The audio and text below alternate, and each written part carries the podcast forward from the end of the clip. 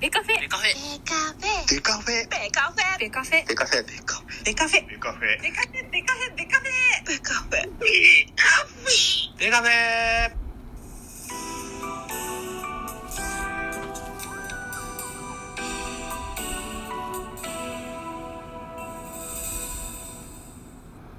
ベースボールトークバラエティポッドキャスト番組。野球トークベースボールカフェキャン中世は各種ポッドキャストで配信中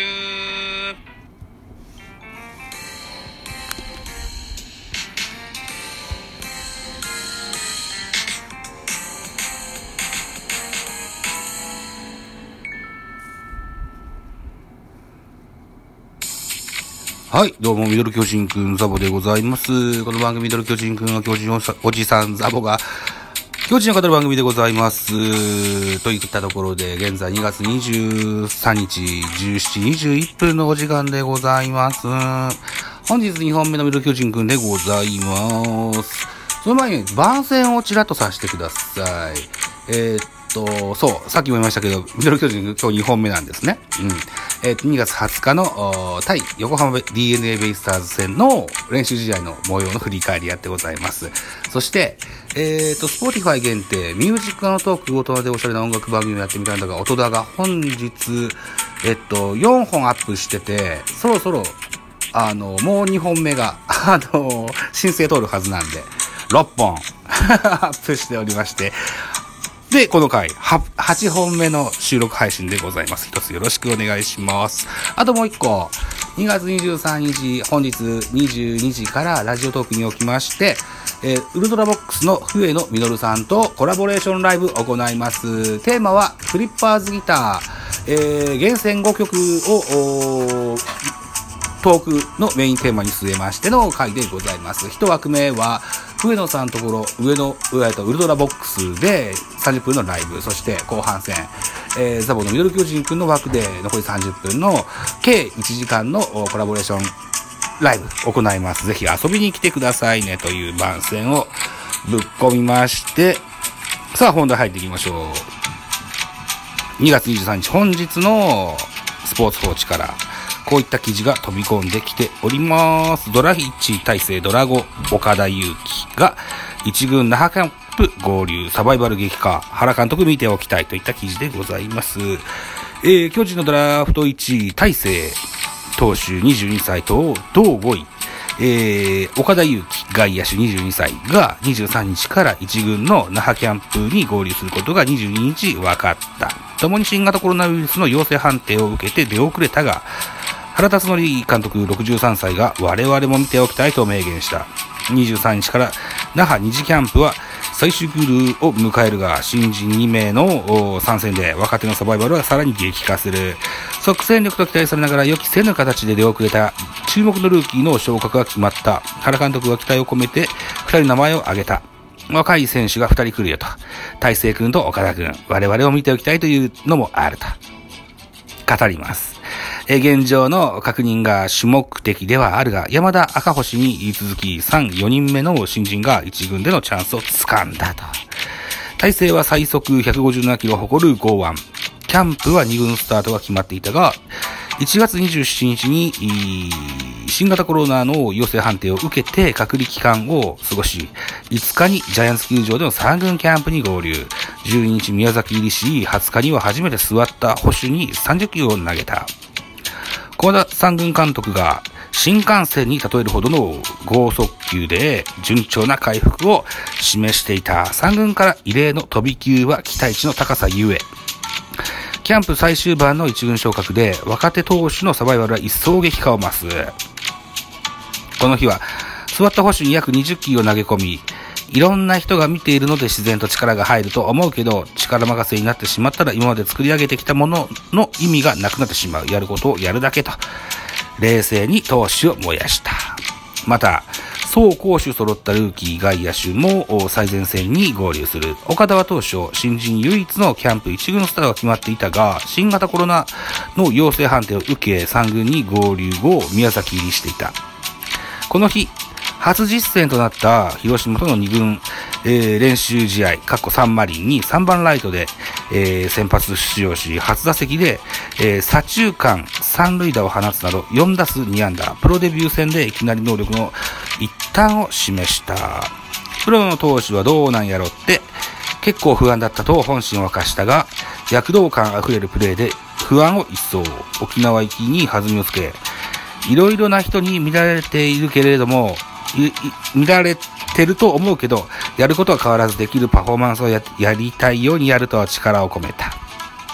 沖縄では残り4試合のを予定しておりまして、指揮官は状況が良かったらというのはあるけどねと、えー含みを持たせまして、一軍デビューにも、おあ、含みを持たせたと。はい。仮に出場がなくても一軍首脳陣に力を証明できれば、3月以降のチャンスにつながる若い力を発掘し、新しい巨人を作ることをテーマにとした今春のキャンプ。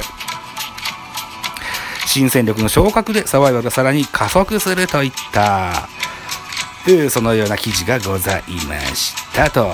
太田、そして岡田ともに即戦力という評価なんですよね。うん。で、えー、太田に関しては、スピードボールはあるけど、いや、コントロールはどうなんだっていうこともありましたし、あありますので、ひょっとしたら岡田がの方が先に一軍ゴールが早いのかもしれあのー本番でね、本ちゃんでね、うん、と、のではというふうに思いますが、大勢に関しては、えーこんな、えー、追記ございますよ。えーっと、お、支配下入団新人7選手を紹介する輝けゴールドルーキーっていうのがあるんですね。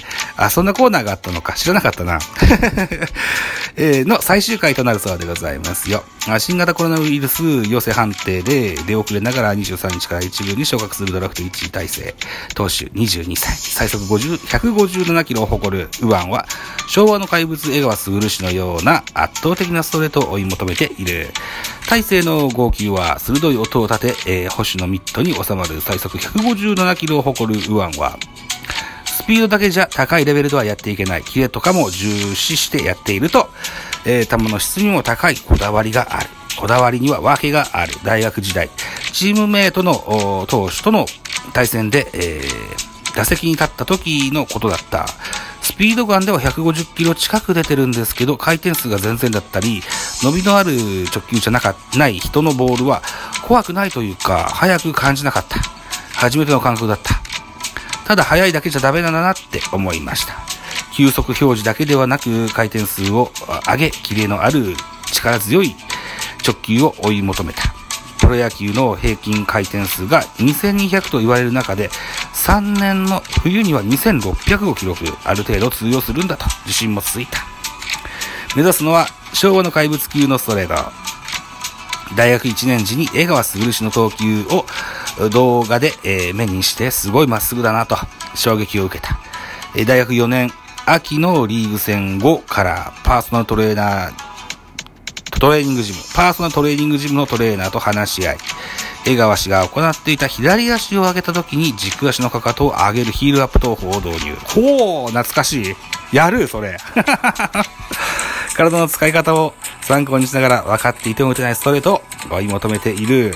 春季キャンプは新型コロナウイルス陽性判定を受け、3軍スタート、同期のドラフト2位、山田、同3位、赤星は先に1軍昇格を果たした。二人が試合で投げていて、えー自分は出遅れて、えー後ろからあ見ていた。自分も大卒でドラフトにかかって、試合で投げられるってイメージしていたので、結構ギャップがあった。と言葉にならない悔しさを味わった。23日からついにイメージしていた一軍に舞台を移す二人にも強みがあって、僕には僕の強みがある。焦らず自分のセールスポイントをしっかりアピールしていきます。昭和の怪物に魅了された右腕が、絶対的なストレートを携えて、開幕一軍へ、えーと、令和の怪物への歩みを進めると。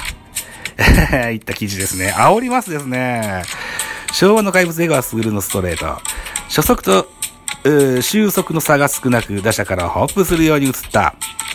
栃木作新学院時代の73年、選抜では準決勝まで4試合、33イニングで60奪三振大会新記録。えー、同年、夏の栃木大会では5試合中決勝を含む3試合でノーヒットノーラン。5試合中3試合でノーヒットノーラン。放題を経て、巨人入団後の81年には最多勝、最優秀防御率、最高勝率、最多奪三振、最多完封の投手5冠でリーグ MVP。ボールの下を振らせるのが快感と、直球と縦に割れるカーブだけで三振を量産し続けた。なお、平成の怪物は、えー、西武やメジャーリーグで活躍した松坂大輔。レオの怪物はロッテ、佐々木朗希の代名詞になりつつあるがさてと、いただこでございました。はい。おまけのコーナー、太田大成、1999年6月29日、兵庫県生まれの22歳。西脇工業では2年秋からエースも、甲子園出場なし。関西国際大学では2年春にリーグ戦デビューも、3年秋は右肘炎症で登板がなく、4年春も右肘疲労骨折で1登板だけと、復調した4年秋は、自己最速4キロ更新する157キロを計測、スリークウォーターとサイドの中間の腕の高さから投げ込む速球が武器、180センチ88キロ右投げ右打ちのピッチャーでございますと、ご紹介させていただきました。さあ、残り1分か。えー、ということでございまして、えー、再三申してございます。本日、2月の23日、22時から、コラボレーションのライブをやります。ラジオトーク、ミドル巨人くんでございます。えー、お相手は、ウルトラボックスの笛野ミドルさんです。